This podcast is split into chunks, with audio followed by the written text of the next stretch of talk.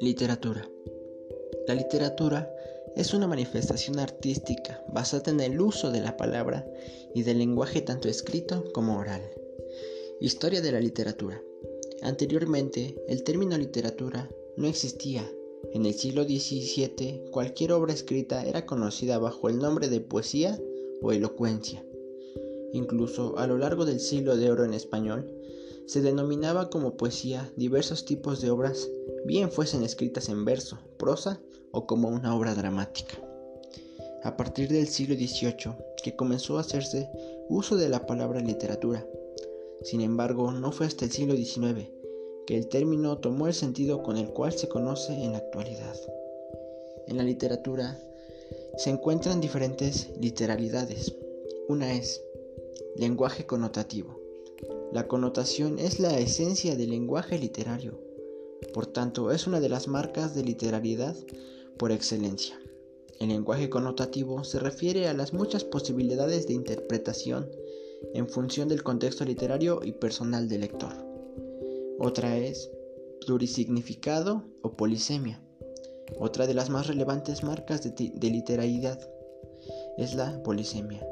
Esta palabra proviene de un término griego que traduce muchos signos. De este modo, la polisemia es la asociación de una palabra con dos o más significados distintos. Otro es el predominio de la función poética.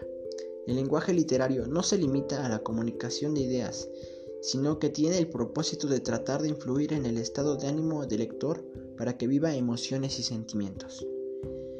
Otra es uso especial de la sintaxis. La sintaxis es un conjunto de reglas en un lenguaje. Está determinada que combinaciones de palabras de diferentes partes se habla se deben usar para transmitir un pensamiento completo. Otro es tener un vocabulario preciso. En los textos literarios el vocabulario es preciso e insustituible. Una palabra no puede ser reemplazada por otra porque el poder expresivo cambia.